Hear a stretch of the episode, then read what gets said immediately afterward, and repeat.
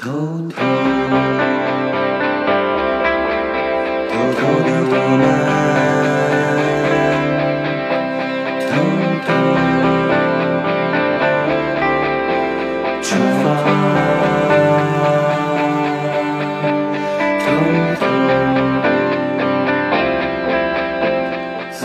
好，这里是不傻在欧洲，我是主播李不傻。呃，开始今天的内容之前呢，先说一个消息，就是我们今年二零一八年暑期亲子游的线路这个产品已经出炉了啊。呃，为期是十四天十二晚，从法兰克福一路到巴黎结束。期间我们会经过科隆啊、海德堡呀、斯特拉斯堡呀，包括我们在德国的黑森林为孩子们准备的夏令营的营地啊，我们在营地会居住个几天。那在这个几天之内，孩子们呢会和营地的老师啊一起。通过游戏啊，包括一些远足啊，或者一些啊探险呀，去磨练一些心智，去学习一些知识。同时呢，在这几天之间，家长们将和孩子们这个分头行动啊，家长们跟我走，我们去游览一些更多的地方，比如说瑞士的雪山呀、法国的小镇啊等等。啊，之后呢，我们再前往巴黎，从巴黎呢返回到国内去。这整个行程，我个人认为还是比较精彩的啊。呃，玩的很有意思，而且这个一路的风景也很好。因为这个线路我还比较熟悉，因为在过去的几年的夏天，我都是在带这个夏令营啊或者亲子团。那至于具体行程的开始的日期啊，包括具体要求呀、注意事项啊、包括费用啊等等这些细节，都可以在我们的公众号“不傻在欧洲”上面看到啊。我们已经放出了，您打开微信搜索微信公众号“不傻在欧洲”，或者说您直接添加微信号 e d d i e 零六幺五 c h u e d d i e 零六幺五 c h u。这位是艾迪啊，就是我的搭档，也是我们的听友群的群主。在他的朋友圈里面也会有我们这次行程的具体的介绍，欢迎您来关注。好，我们下面说我们这一期的内容。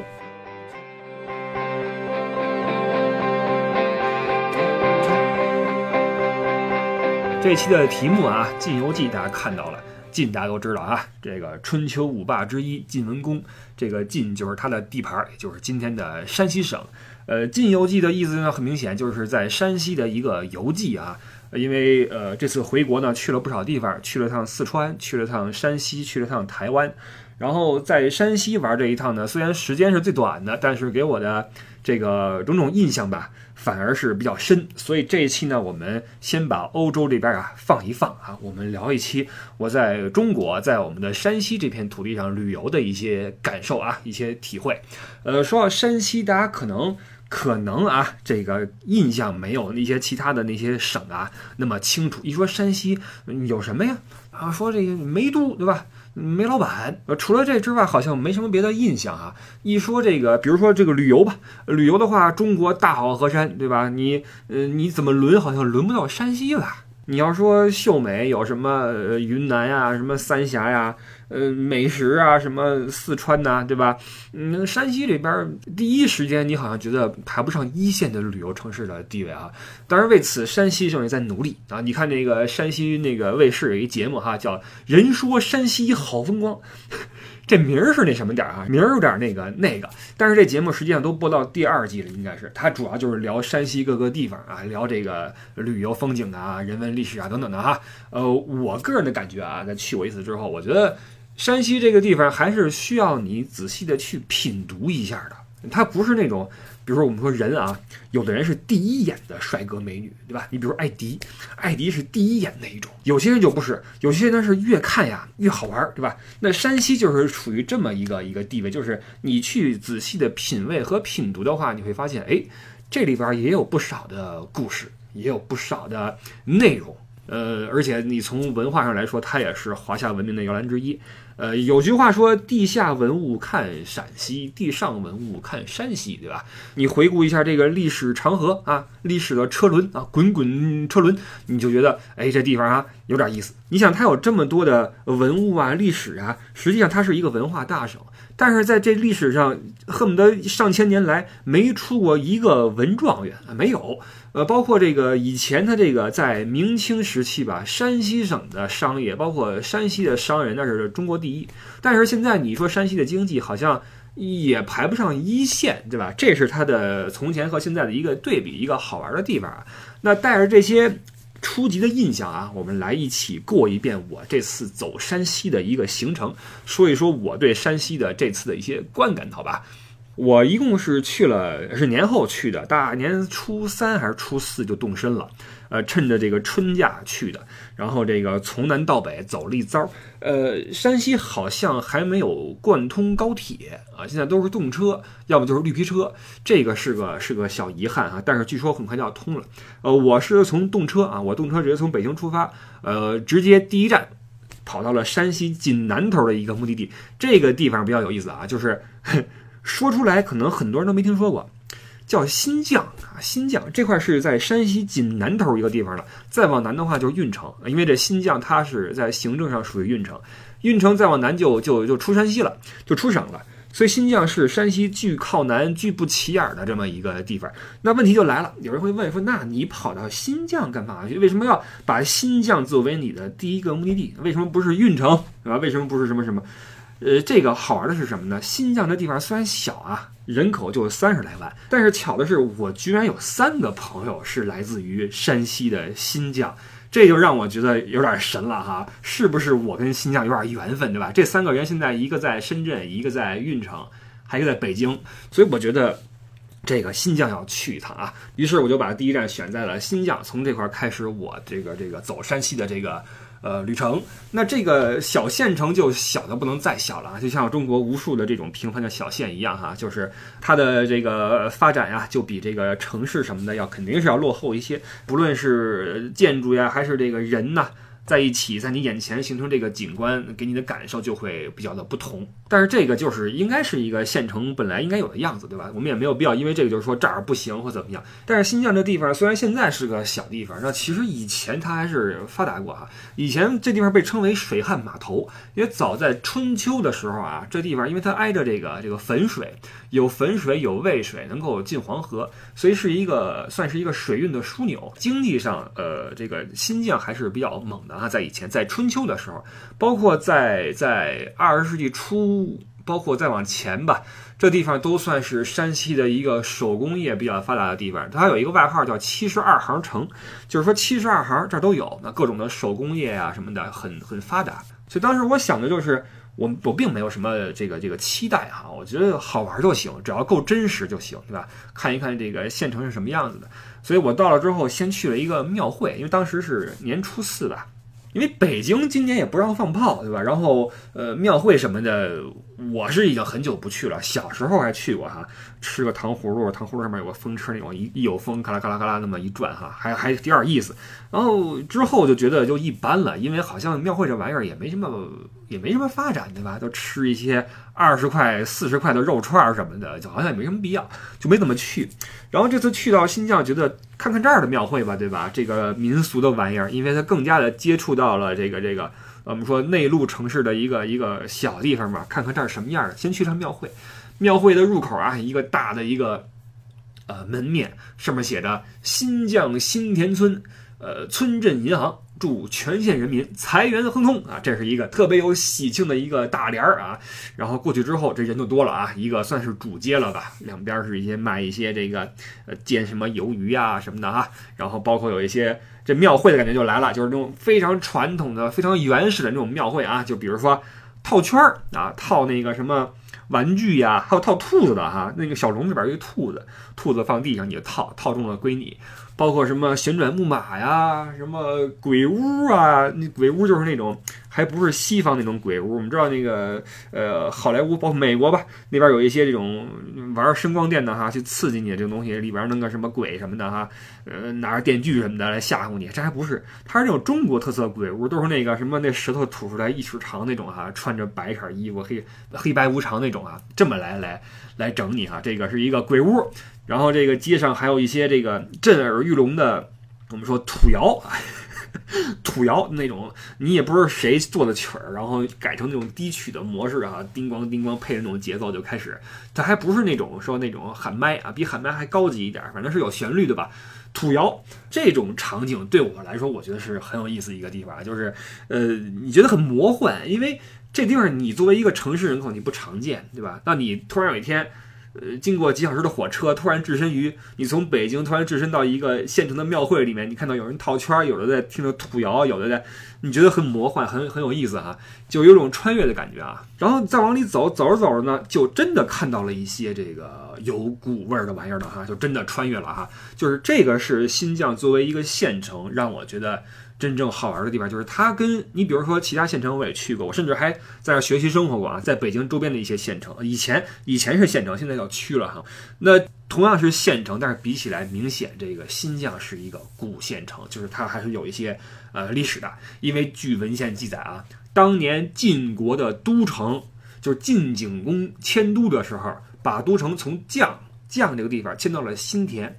这个绛呢，就是现在临汾市的这襄汾县啊，也有说是曲沃的啊，这个考不清楚，因为他从绛迁过来的嘛。从绛迁来之后，把这个新田改名叫新绛，然后以前那个地方就叫故绛了啊，这是这么一个一个名字的来历。然后我看了一下这个各路的这个这个记载吧，有的说当初这个新疆呀，就是迁完之后这个新疆呀，跟现在这个新疆县啊不是一地方，说那块应该是侯马，那侯马才是晋国的都城，这个也是好多文献都在呃争的一个东西啊，而且各执一词，也也也也也说不清楚，我也就没多看。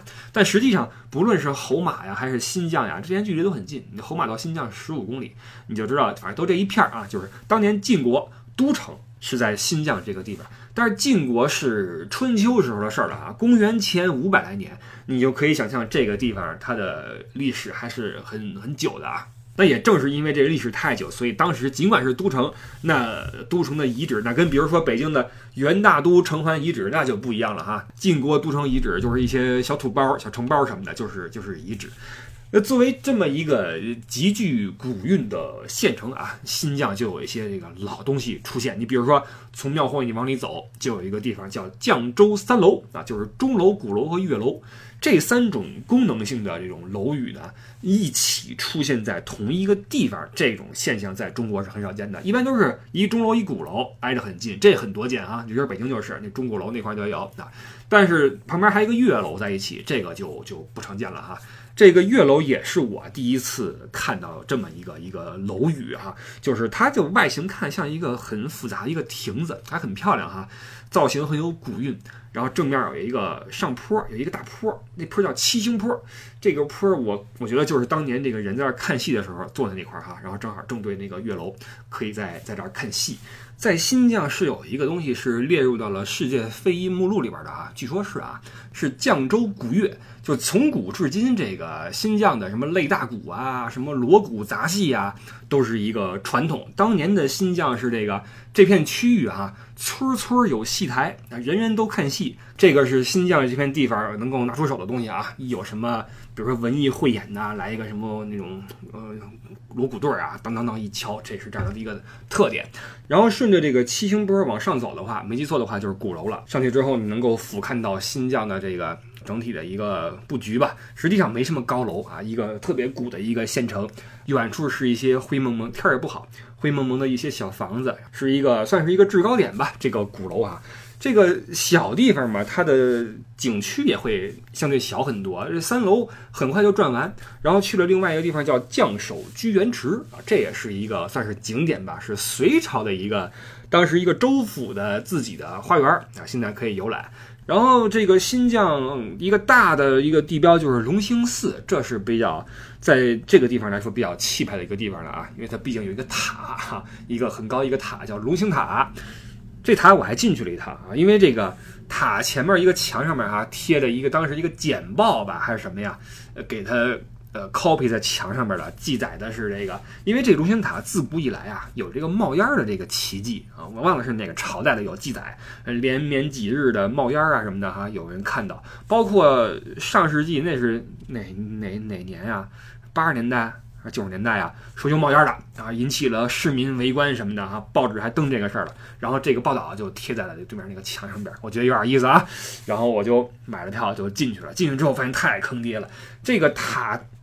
它里边太逼仄，导致这个你这个去上塔的话，几乎是手脚并用，是呃，就是恨不得是爬上去的，你知道吗？楼梯极其的陡峭，然后也缺少那种扶手，还挺险的。你别说，然后包括你想，塔一般会有窗户嘛，对吧？它这个窗户哇是那种，你比如说上一层之后，那一层就很矮哈，上去之后那个那个窗户是也就半人高，你要过去的话，你要爬过去，你知道吗？就跟爬那个什么地道一样，爬过去。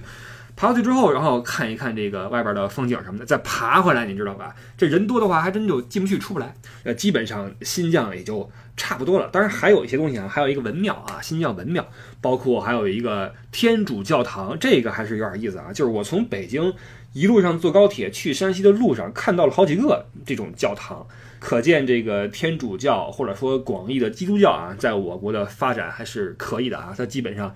大城市可能会少一些，反而在这个这个小地方，它确实是有所立足。包括新疆这个天主教堂啊，据说是中国四大天主教堂之一啊。另外三个在青岛、上海和广州，还有一个在新疆。然后我过去了一趟啊，那你从外观上来讲，你跟欧洲这些是比不了了，因为它当时是传教士到中国之后，就就因陋就简，就就弄起来了嘛，能搭出个类似的形状就不错了。你就别考究什么雕塑什么的，这不可能。然后让我那什么的是信徒挺多的，还真不少人去啊。然后门口也有跟这个西方差不多的形式，有一些这个呃免费发放的材料啊，嗯，告诉你一些这个这个这个基本的道义吧，啊教义吧，比如说这个嗯神爱众人呐等等吧，一个一个宣传。所以在这个地方你能看到很多古时候的建筑，看到一些现代的庙宇，看到天主教堂，这是一个挺好玩一个地方啊。那在新疆其实就是为了感受一下什么是县城，包括看一看过年的时候县城什么样子啊，放炮什么的。然后看完之后觉得也没有太怎么样啊，于是住了一晚，然后就叫了个车去往了临汾。这个临汾大家应该听说过了哈，这个名字我也挺好听的，在在汾水边上一个城市啊，叫临汾。然后这一路上这个叫了个是一个顺风车。呃，司机是个卖苹果的，在那个网上卖苹果。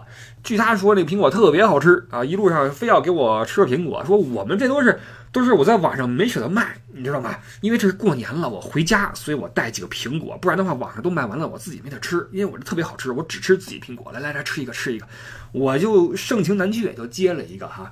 呃，尝了尝，当然我要得说好吃了，对吧？我我说不好吃的话，那半袋我可能下去了。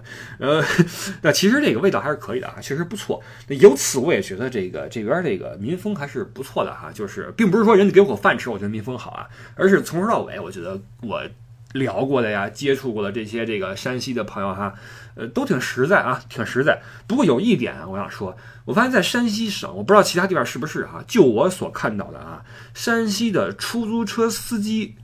几乎不打表，你上车之后，你说去哪儿，一般都是一口价啊，多少多少钱，就没有说打表的习惯。而且是一旦半道堵车，或者说目的地啊堵车了，不拉你下车吧，我走了，你走过去吧，就很自然的说你，我就我你你下车吧，就很奇怪。包括你叫那个什么滴滴啊，什么快车呀，他们都会跟你说，我们不走那个系统，我们线下付款，怎么样？都会有这么一个习惯，而且最神的是什么啊？最神的是，就那种正规的出租车啊，在拉着你走的时候，比如说从 A 点到 B 点，正走着呢，车上你一个人，路边忽然有人伸手，他还真停，他真停，然后问去哪儿，你知道吗？如果说顺路的话，就拼车走。发现这是山西的一个特色，好像是我因为这事儿我遇到好几次，让我觉得有点神哈。这个让我觉得，虽然说。跟民风可能没什么关系吧，但是跟呃有时候我们所宣扬的这种晋商精神啊有些许区别。因为你明明是比如说快车什么的，你是在网上边下的系统下的单子啊，你应该通过系统去去转账或怎么样。但是说就我们就我们在私底下付钱吧，这个是我这次去的一个一个体会啊。然后说临汾，临汾这地方就是算城市了啊，人口多了，四百五十万，那是新疆的十来倍。但是说实话。虽然人多了，然后地儿大了，但是反而我觉得没有新疆那么精彩。你要说新疆确实是土蒙蒙一个县城，但是呢有这个古色环绕。而临汾呢，感觉就是一个一个一个城市而已，也没什么东西好好看。包括临汾的景点也是，呃，好像基本上是在城外吧，城里面没有什么大的景点。有一个，有一个。所谓景点嘛，叫华门啊，中华的华华门，号称天下第一门啊，我就我就去了一趟啊。这个华门让我觉得怎么说呢？我觉得它就因为这个门的设计，我觉得实在是。呃，不论是外观设计还是内部的构思啊、装潢什么的，我觉得简直就是简单粗暴啊！我觉得大家可以这个一边听这节目，一边你搜一下，你搜一下临汾华门，你看一下这外观，我真不知道这是怎么怎么设计出来的啊！我还查了一下，这是太原理工大学一个土木工程教授设计的，我我佩服啊佩服！这因为这个，我个人觉得是没什么设计感，正面看上去三个。一个山一样啊，三个门在一起啊，号称是尧舜禹三个人，然后这规模之大啊，据说是世界上最大的一个门。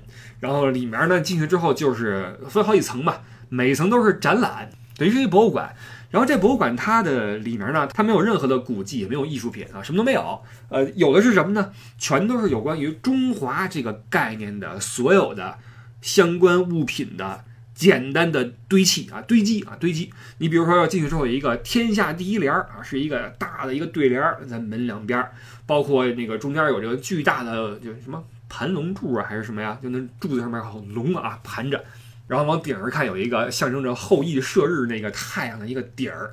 总之一切概念啊都有说法，都跟中国的这个传统文化有关的。然后你往里走，你上楼的话会看到很多的雕塑啊，这种铜塑。这就有意思了啊！就是各种的中国的历史人物，什么三皇五帝呀、诸子百家呀、什么玉皇大帝呀、什么送子娘娘啊、西施貂蝉呐、什么张骞、什么玄奘啊、秦皇汉武、什么文成公主，反正全来啊！是佛道儒的名人，包括近代的什么林则徐、萧炎。只要是你在中国这个历史课本上看过的这个伟人，而且不管是真实的还是神话故事，全给你弄出来啊！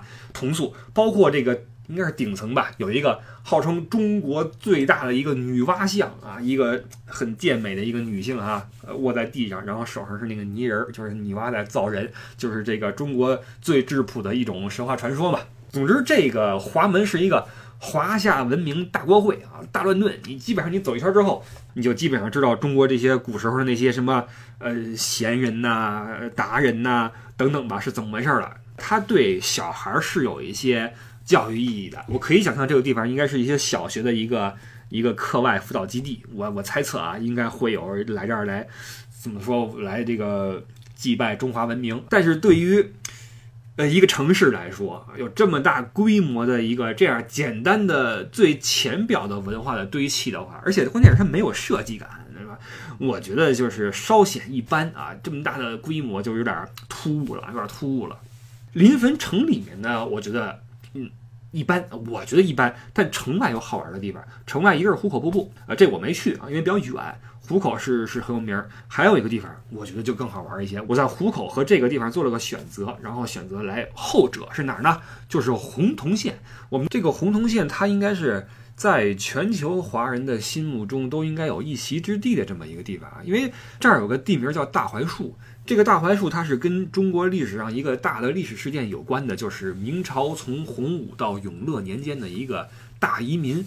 呃，先说一下这个事儿的历史背景啊，就是明以前是元，元末的时候，首先是天灾。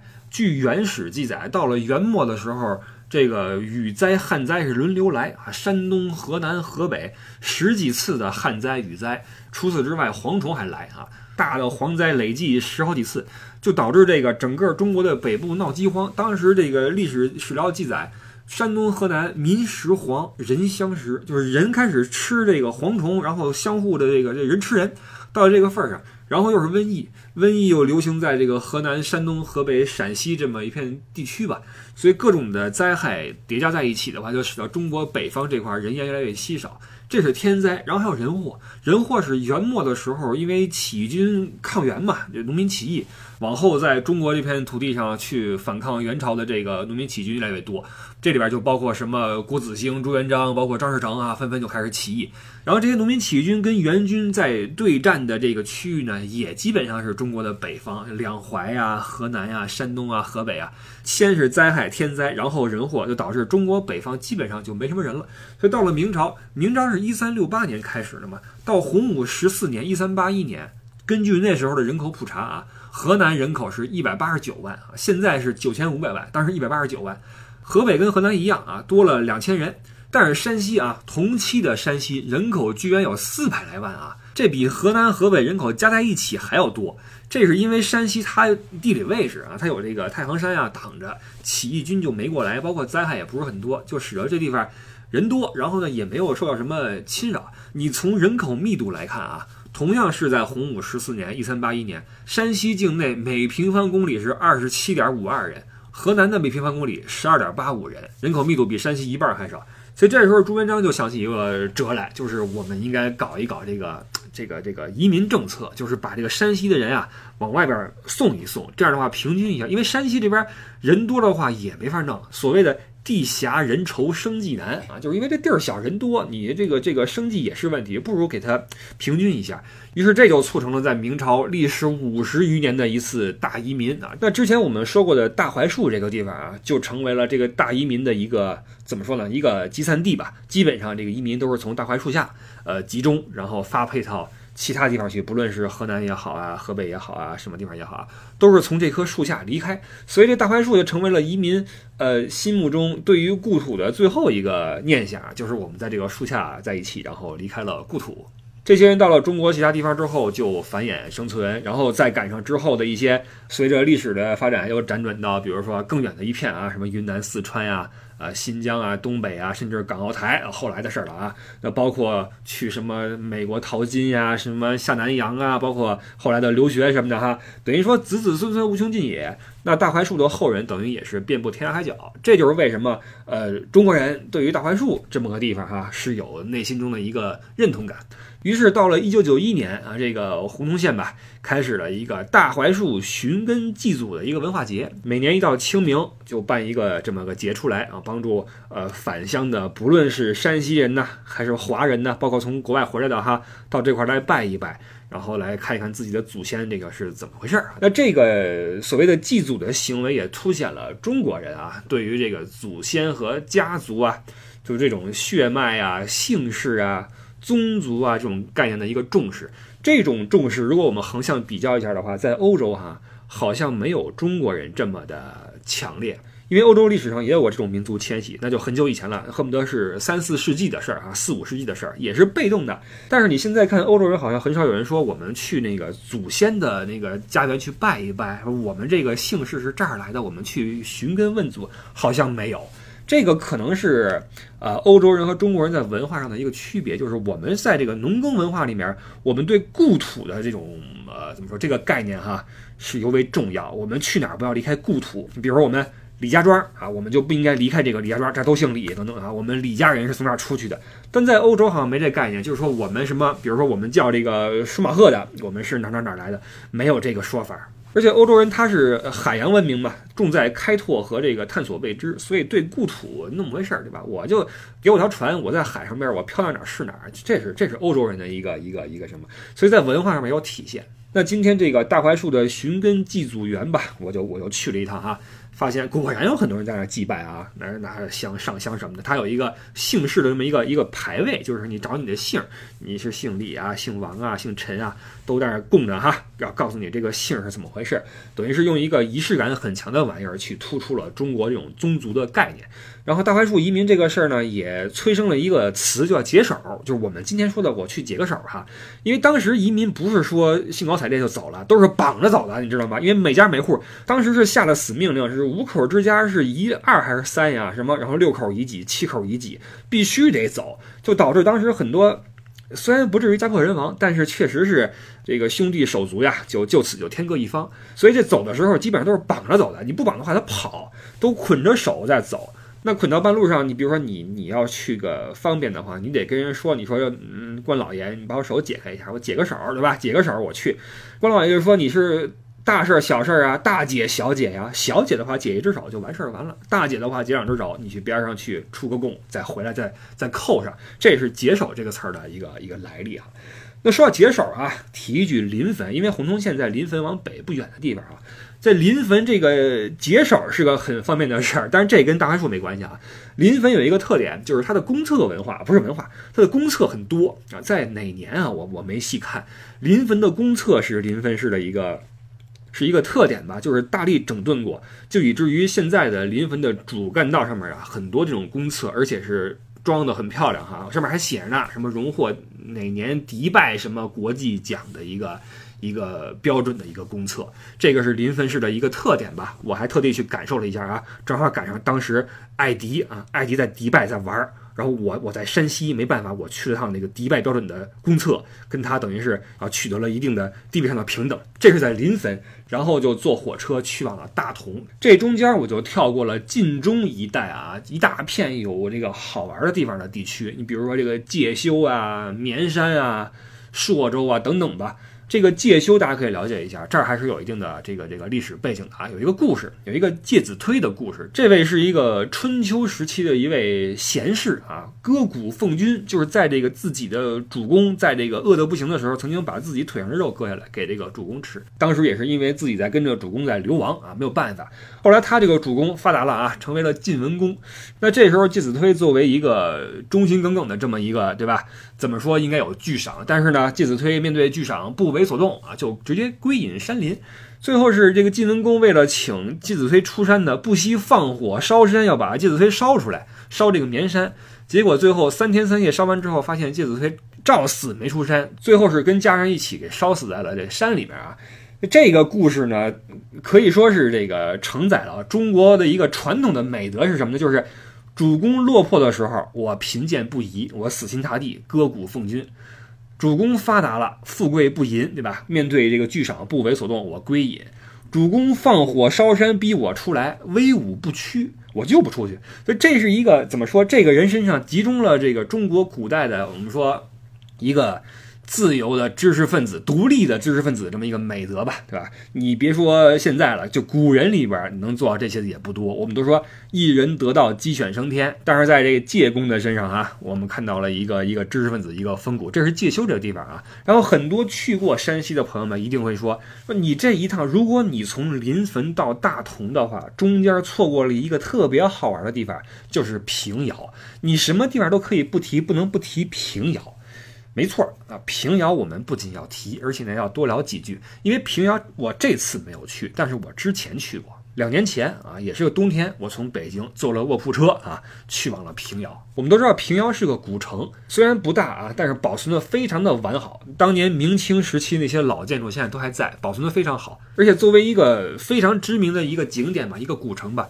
我觉得它的这个在门票这块还不算太黑心啊，就是你买个通票，里边所有的景点，包括文庙啊、镖局啊、嗯民居啊、商会官邸啊等等吧，都可以进去参观。或者说你如果说我都不看，我就要进去的话，那就不要钱。我觉得还不算太商业化。那这个地方给我印象最深的是一个叫日升昌的一个票号，这块是我们可以聊一聊，因为它跟呃平遥、跟山西都是有一定关系啊，就会扯出一个新的概念，叫晋商。晋商就是就山西商人了，这个是中国历史上最早的一个商人集团。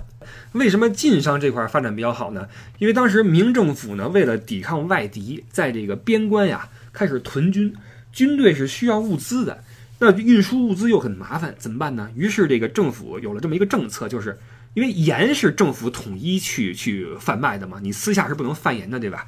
于是政府就把这个贩盐权放在了边关这个地方，就是说。你作为商人，你把物资拿过来，你不论是运米也好，运什么呃衣服也好啊，纺织品也好，你运来之后，我给你盐，然后这些商人就可以拿着盐再去中国其他地方去去倒盐去。那当时距离边关最近的地方是哪儿呢？就是山西省，所以当时平遥这个地方就出了很多这种盐贩子，这就使得明朝晋商这个集团开始产生。然后到了清朝的时候，在这个北京哈，当时有一个平遥人叫雷履泰。这位呢，因为经常他回乡的时候呀，会有很多同乡啊，有一个要求需求，就是说帮我往我老家带点什么银子回去。后来他就灵机一动，觉得说这样的话，不如我开一个票号，什么意思呢？就是我在北京一个票号，平遥一个票号。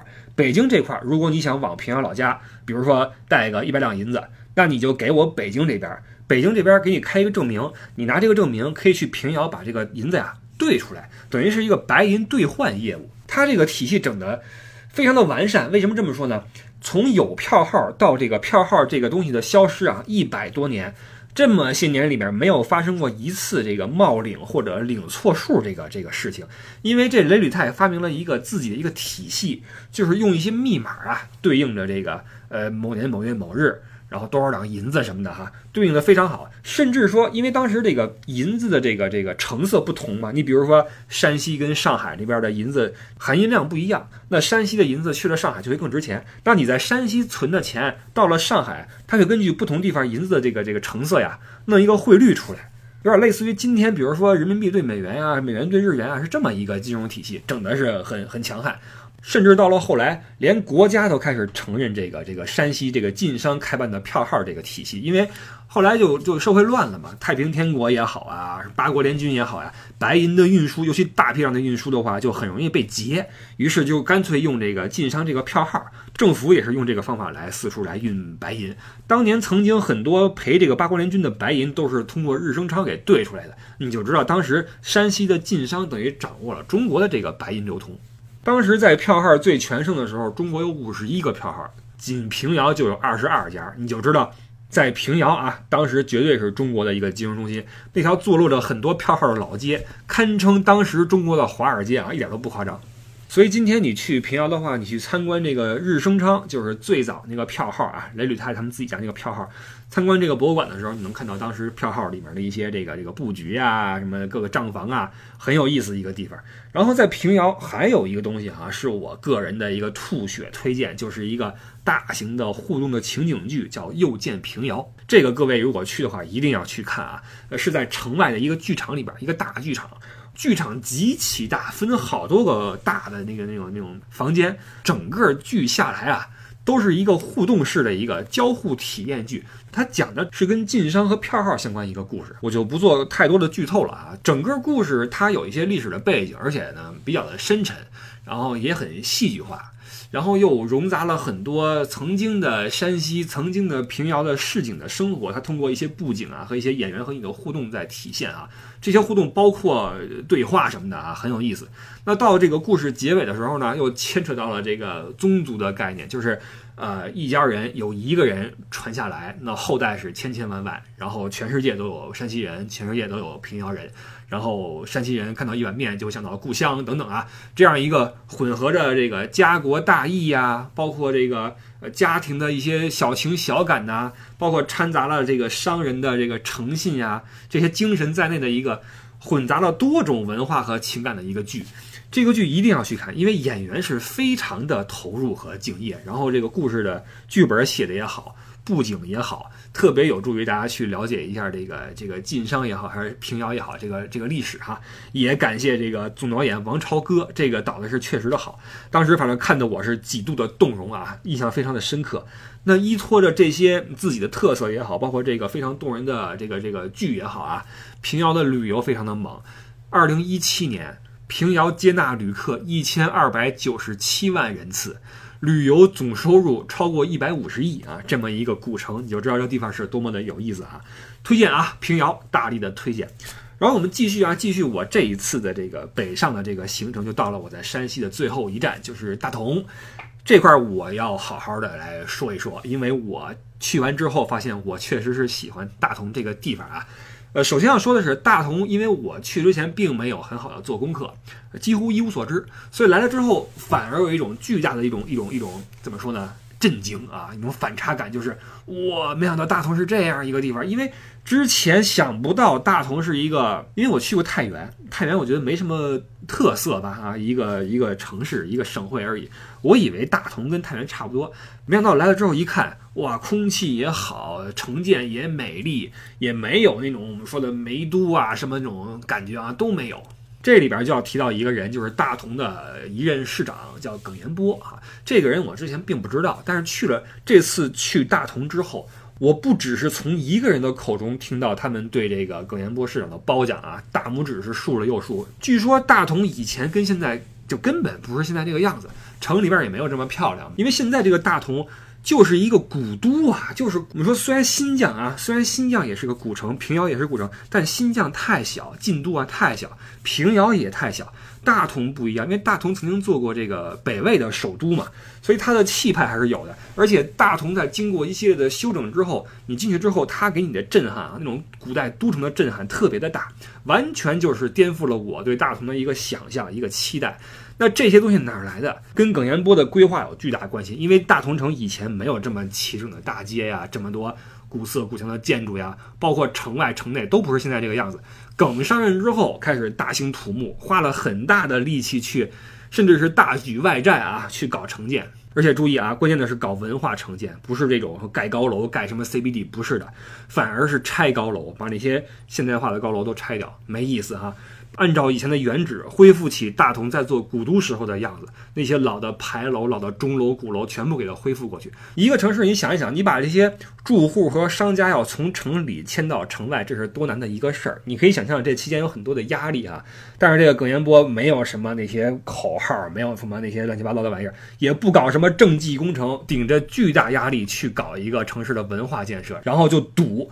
赌这个文化的复兴能够给一座城市新的灵魂，这个魄力我觉得是太棒了啊！所以现在大同空气质量全省第一。我在大同这几天是整个在山西境内空气最好的几天啊，天空特别蓝，而且空气特别好。空气又好，而且整个城市的给人的感觉非常惊艳，城市的特色也很鲜明。虽然说它跟平遥不一样的是，平遥是真的是古迹哈，是保留下来的；大同是翻修回去的，等于是仿古的建设，但它造的不假。很多那种城市的那种不走心的仿古啊，你也能看出来就没有魂在里面。但是大同啊，你能看出来这张文化牌是在认真的在打，包括城外啊，城里面就不说，城外，城外过了那个东边那条河护城河。你看那个大同博物馆也好，大同那个歌剧院也好，修的特别的好，非常有那种设计感，而且那个博物馆的观展的体验特别好，远远的胜过很多省的省博物馆。包括在城外的云冈石窟，也是和几年前大不一样。几年前就是一个窟，现在是修的特别好，一个配套的一个旅游景区就就因此就就建成了。所以在这个地方，连余秋雨嘛，我记得是哪个节目呀，给耿彦波颁了一个奖。余秋雨，他的书怎么样？我们再单说，对吧？但是他是作为一个文化人，他是几乎从来不参加这些什么颁奖礼这些东西。但是在大同市要颁这个奖给葛彦波的时候，余秋雨特地去了一趟，而且是大肆的在。在褒奖这个市长啊，你就知道作为一个文人，他能够这样去褒奖一位政界的人物，你就知道这位市长对文化界的这个推动是有多大。所以，真的作为游客，我也是觉得这位市长确实很可敬啊，因为在经济在腾飞的这个年代，你能够。力排众议啊，这肯定是力排众议，然后去大力的去打文化牌，我觉得这个是非常可敬的一个事儿啊。感谢这位市长。后来我听说这位耿市长是去太原了啊，去太原当市长去了，好像是啊，等于是升了吧。据说他走的时候，大同城这个这个万人签名去挽留嘛，大街上在在在在在怎么说，在送别啊，扯着这个红绸缎在告别市长。当时很多人在流泪啊，很很很令人动容的一个场景。你就知道这位市长在大同人的心里面还是还是可以的啊。然后大同城，因为它拆了很多的高楼嘛，呃，导致里面几乎见不到那种大的酒店。我一查，好像里边还剩两个这种大的酒店啊，我住的是其中一个。叫大同云港国际饭店，好像是啊，这个地方我还是挺推荐的。为什么呢？它的地理位置特别好。因为你如果住在城外的话，你进城需要就比较麻烦啊。但是你住在城里的话，尤其住在这个地方，然后它楼很高，你可以俯瞰大同城的这个这个这个世貌，很漂亮。而且楼下面就是华严寺景区，这个地方是很热闹的一个地方啊，又是商业街，又是这个好多好吃的，又有一个华严寺。这个寺还是挺值得一看的，呃，很漂亮，因为乍一看它有点那种呃日本的那种寺庙的风格啊，那个屋檐啊、顶啊什么的啊，我我猜测啊，是因为这个，因为日本的文化是受唐影响嘛。那华严寺它是辽代的，辽代那时候还是有一些唐朝那种唐朝时候那种余韵、那种遗风，所以它跟这个华严寺跟日本那个寺庙看上去就很像，然后很气派。里边有一个华严宝塔啊，这个可以爬上去，这就跟咱们一开始说那个新疆那个龙兴塔，那就是 天上地下了啊，天上地下。进去的话还要套上那个鞋套才能上去，这个鞋套挺好的，就是说它是一个不是说它质量好啊，而是它是有数量的这个这个这个限制的。入口有一个框，框里边是这个鞋套，没有的时候你就等人出来，出来一个人把这个套子摘下来给你之后，你再套上之后再进去，这样等于客观上限制了一下进去的那个同时进去的人数，这就比较好。但是有一点我说一下啊，大家尽可能的遵守这个规则。很多朋友进去之后。一看也没人了，鞋套一摘，在那个木地板上走来走去。您那皮鞋虽然说您走这一圈没有什么实质的损害，但是规则就是规则，咱们不要为了一时自己的舒服去，对吧？古迹嘛，好好保护。这个华严塔很漂亮，上去之后你能看到啊，这个大同里面依旧其实在还在拆，有一些小的破旧的房屋啊还在拆，还在迁，所以我想大同以后应该还会更漂亮。然后在这个华严塔上，你往东看的话，到那儿一广场。这广场上呢，当时还是在过年嘛，没过完，没过十五呢嘛，有一些秧歌队呀在那儿跳秧歌，然后那个舞台上面的演出啊，很热闹，很好玩。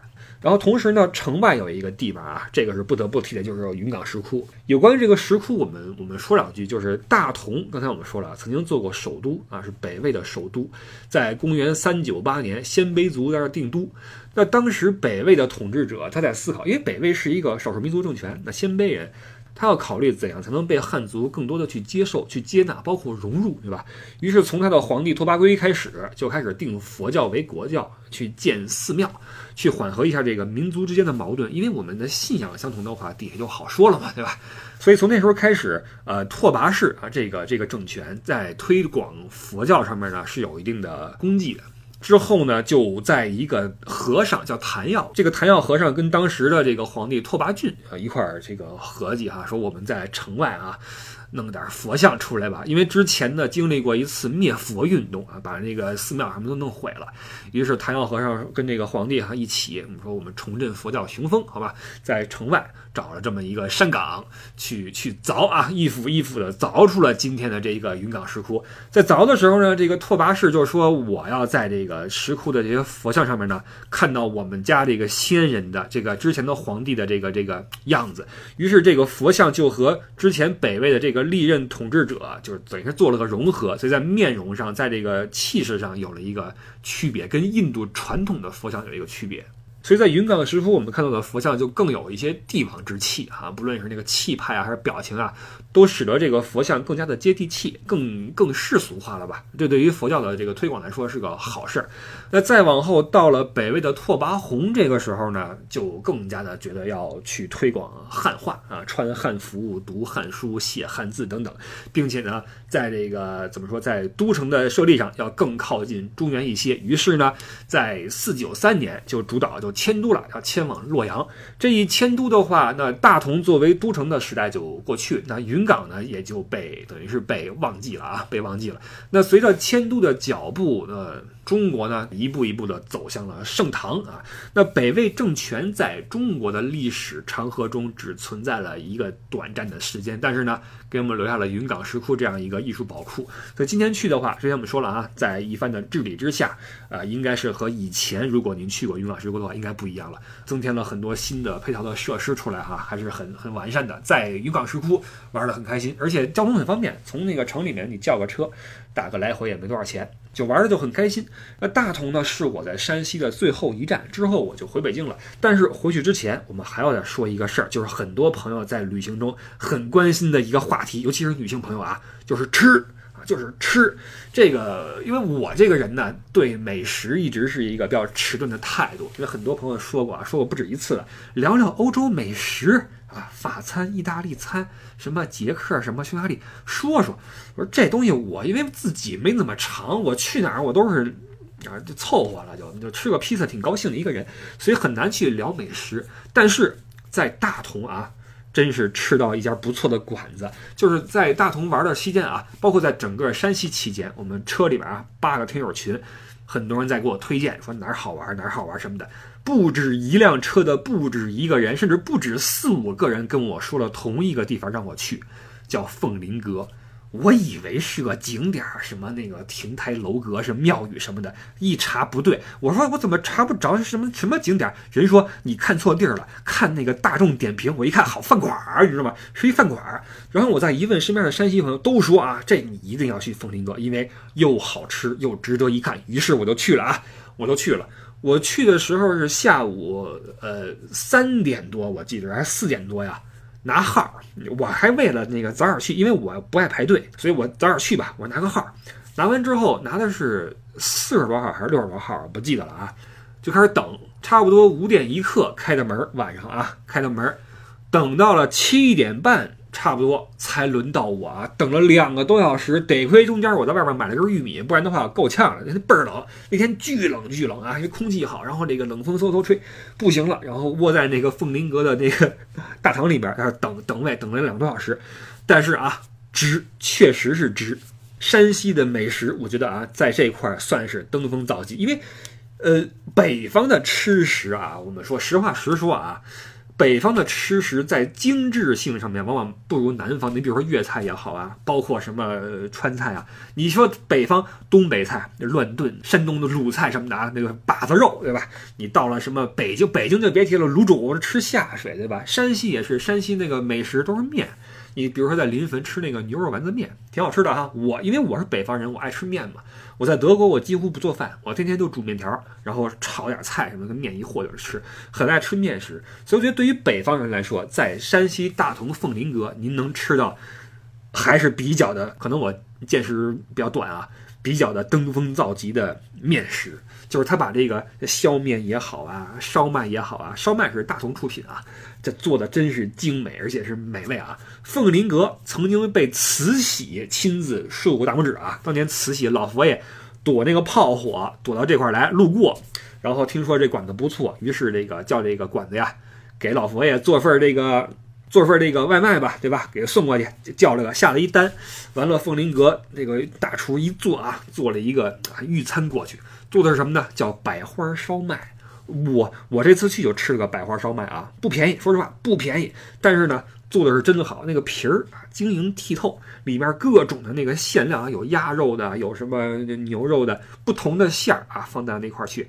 底下那个皮儿晶莹剔透，上面是一个那个面花，中间有一个小点缀，哇，那叫一个漂亮，而且吃起来是确实好吃啊。包括那些最普通的削面也好啊，什么葫芦丝也好啊，哎呦我天哪！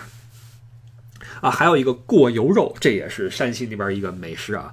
但是可能我这么说半天啊，我这流口水。可能作为比如说呃身在成都的您啊，身在广州的您，身在香港的您，可能觉得这叫什么玩意儿？我们这什么？咱不争这个，好吧？因为每个地方文化不同，吃食不同，你论高低的话，不能横向比，你比来比去，最后成了地图炮了。我们说这个抬杠呀。两个杠你别抬，一个是地域杠，一个是文化杠，这你别抬。地域别争高低，文化别争高低，包括美食杠，美食杠你你你你说我就爱吃卤煮，你说这又糙又便宜没意思，我就爱吃，怎么着吧，对吧？这你没辙，对吧？这就不用去争，你觉得好吃行，那你爱吃吃去吧，你就这样就完了，对吧？但是凤林阁啊，推荐各位早点去拿个号，然后去里边感受一番。为什么？一是好吃，还有一个它装修是牛啊。装修真牛，据说是煤老板的杰作。据说啊，好像煤老板出钱装的，装的时候可能是是一种不计成本的一种装修。我就我就要把这装好看了啊！所以在那吃饭的话，你吃完之后一定要去后边那个那个二楼那块啊去走一圈。包括凤林阁的这个服务人员啊，态度特别好。他们是真的是耐心、热情、淳朴啊！然后吃完饭之后，他跟你说，建议您去后边去参观一下啊！来都来了，对吧？到大同来，到凤林阁来，建议您去看一看。而且包括我们车友说啊，车友跟我说不傻，一定要去厕所，一定要去厕所看一看，什么叫豪华厕所？我去一看，我确实牛啊！我也没法去形容了啊！那个里边那个雕刻呀，什么铜。在山西好像铜塑挺多的，包括那个华严寺的华严塔底下啊，那个地基整个是好像是多少吨一一千吨铜打的一个地基啊，什么那个一个地宫啊，一个铜塑的一个一个很漂亮一个地方，包括那个凤林阁里边的那个洗手间，各种的铜塑啊，龙头啊什么的啊，很漂亮。去了之后我感到很震惊啊，很震惊。那顿饭吃的开心啊，又吃文化，又吃美食，而且不贵，就是人多啊，就是人多。所以去山西。不论是路边的啊，包括那个新疆有一个叫叫什么，呃，古晋人家还是古晋面馆，好吃啊，好吃。不论是路边的一些小摊儿，还是馆子，还是最后这个凤林阁啊，也不论您爱不爱吃面食吧，都建议您去体验一番，因为我的感受是很好。而且我觉得这次这个路线的这个这个设计吧，也算是撞上了，以大同结束啊，从新疆开始，以大同结束，大同作为一个。呃，看得出来是用心打造的一个旅游城市哈。我觉得从市民到到景点的服务人员，到博物馆的工作人员，到这个哪怕餐厅的这些营业人员，他们真的是在用心的把自己融入到这个旅游的文化中去。我觉得这点做的特别好啊！喜欢大同，我估计以后这个呃大同我会再去，山西我也会再去啊，因为还有很多地儿还没有转完，什么绵山介休我们说了啊，包括。王家大院我也没有去过啊，这比较可惜。我去过乔家，没去过王家，这个以后一定要补上。这些呢，就是这一次我去大不是我去山西这一圈走的一个大概啊，基本上是一个流水账。但是呢，为什么没有说台湾，没有说四川？先说晋游记，在四川和台湾我都玩了很长时间，因为这次在山西各方面给我的触动，包括。给我带来的文化方面的填充啊啊，包括激发的思索呀，尤其是这种贯穿千百年的这种历史感啊，不论是北魏也好，还是晋也好，还是明清也好，晋商对吧？晋文公啊，北魏孝文帝啊，这些东西是我不论在四川还有在台湾都没有感受到的啊。所以在我们有机会在说四川或者台湾之前，一定要先把山西跟大家推荐一下，这地方是个好地方。来山西旅游的话，我觉得不仅能够呃看到很多的很美的历史啊，还有一种是什么呢？它能够让你用一种融合的眼光去面对文化。因为你看云冈石窟，它来自印度的佛像，然后跟汉人的相貌、跟帝王的相貌去融合。包括在云冈石窟，你能看到在这个建筑色彩上哈，能看到希腊式的立柱，这是一种文明的融合。包括在你看在北魏时候，鲜卑人建立的政权。中国在过去的几千年历史里面，经历了不只是一任的少数民族的政权。那以汉族为主体的中国能有今天这样的成就和辉煌，实际上是博采众长的一个融合的结果。所以这个我觉得会提醒我们，不要用那种大汉文化沙文主义去去看这个世界，看这个国家。你不要一说都是我们黄汉什么什么，我们汉人什么。这样特别没意思。你多看一看历史的话，你的眼光也会开阔一些，你的胸襟也会开阔一些。那这些历史去哪儿看？一是从书上看，再有一个从旅游中看，对吧？你跟家拿着书，你觉得很没意思，看着白纸黑字，你想象不出眼的画面。你外面走一走，你看一看佛像，看一看庙宇，看一看当时的古城，你会有一个直观的体会。这个是旅游带给我们的一个感受，对吧？还有就是走一趟山西之后，我发现这个我们中华民族对于这个血缘的认同啊，不论是在平遥的那个。又见平遥的剧里面的主题也好呀，还是在大槐树、洪洞县的一些祭祖的文化园也好啊，会看到我们中国人的在意的一些东西。我们不是去去评价它好或者不好啊，不是说哪个是精华，哪个是糟粕，我们只是在旅程中，在路上去看到各种各样新奇的事物，然后从中发现一些自己以前没有见过的东西，然后激发我们的一些思考也好、灵感也好。这个是我认为我们出去玩的有很大意义的地方之一啊。好吧，这个就是我们今天《晋游记》的全部内容了。那感谢您听我聊了一期跟欧洲没什么关系的事情啊。那之后我们再继续在每个周日来一起在不傻在欧洲这个节目里边一起来聊历史、聊欧洲。好，感谢各位，我是李不傻，我们下一期节目再见，拜拜。